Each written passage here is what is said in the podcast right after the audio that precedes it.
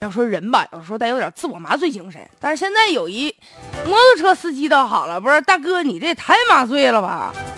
据说呀，在江门近日呢，就查获了一个无证驾驶摩托车的一个人员，姓潘啊，潘某呢是广西人，二十八岁了。据说呢是零九年那时候花了四千二百块钱买了一辆全新的摩托车，但是根本就没考驾驶证就上道了，三天啊，三天就第一回就违法了，到现如今已经八年了，累计三百七十宗违法没处理，一共扣分扣了八百八十四分。现在目前交警罚他七点四万，七万块钱罚款，他一共花四千二百块钱买的这摩托车，也就是说罚款是这车辆价值的十七倍还要多。他说他自己吧，就是工作时间比较长，早上六点多钟就起来，呃，凌晨两三点钟下班，所以说这交警就没抓到他，以为就没事了，结果被电子眼给抓拍下来了。目前呢，这潘某因为呢无证驾驶被公安机关呢行政拘留了。哎呀，要说这交通违法达到一定程度，你比如扣十二分就要吊销这驾驶照，呃，这个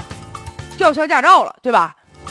但是那潘某呢，你看，你虽然说你骑的是摩托车，你不是四个轮的，但是这性质没有改变呢，一样需要符合这道路交通安全法呀。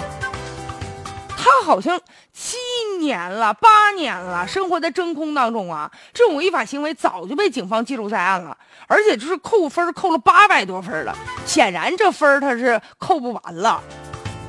怎么着这么长时间就没人发现呢？而且吧，他不是说扣完分就走了，他一直在开车，就因为早出晚归就不能被交警给逮着吗？其实这个潘某吧，他心里我觉得他早有准备了，就是你光扣分反正我也没有这个驾驶证，对吧？你随便扣。再者呢，罚款，我这车一共四千来块钱，你扣呗，扣到实在不行的话，车我不要了。他可能做好这种心理准备了，所以才敢这样上路。但是存在着侥幸心理，你这带来多大的安全隐患啊！